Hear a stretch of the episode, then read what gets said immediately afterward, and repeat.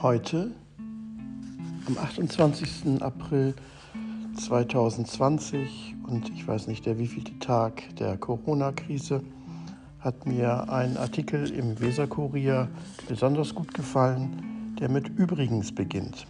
Nämlich Übrigens haben sich zwei Diebe aus Kerpen sprichwörtlich dümmer angestellt, als die Polizei erlaubt.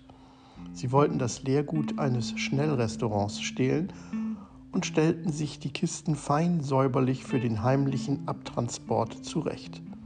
Was sie allerdings nicht berücksichtigt hatten, direkt nebenan befand sich ein Dienstgebäude der Polizei. Die Beamten brauchten nur aus dem Fenster zu sehen, um festzustellen, was hinter dem Restaurant vor sich ging.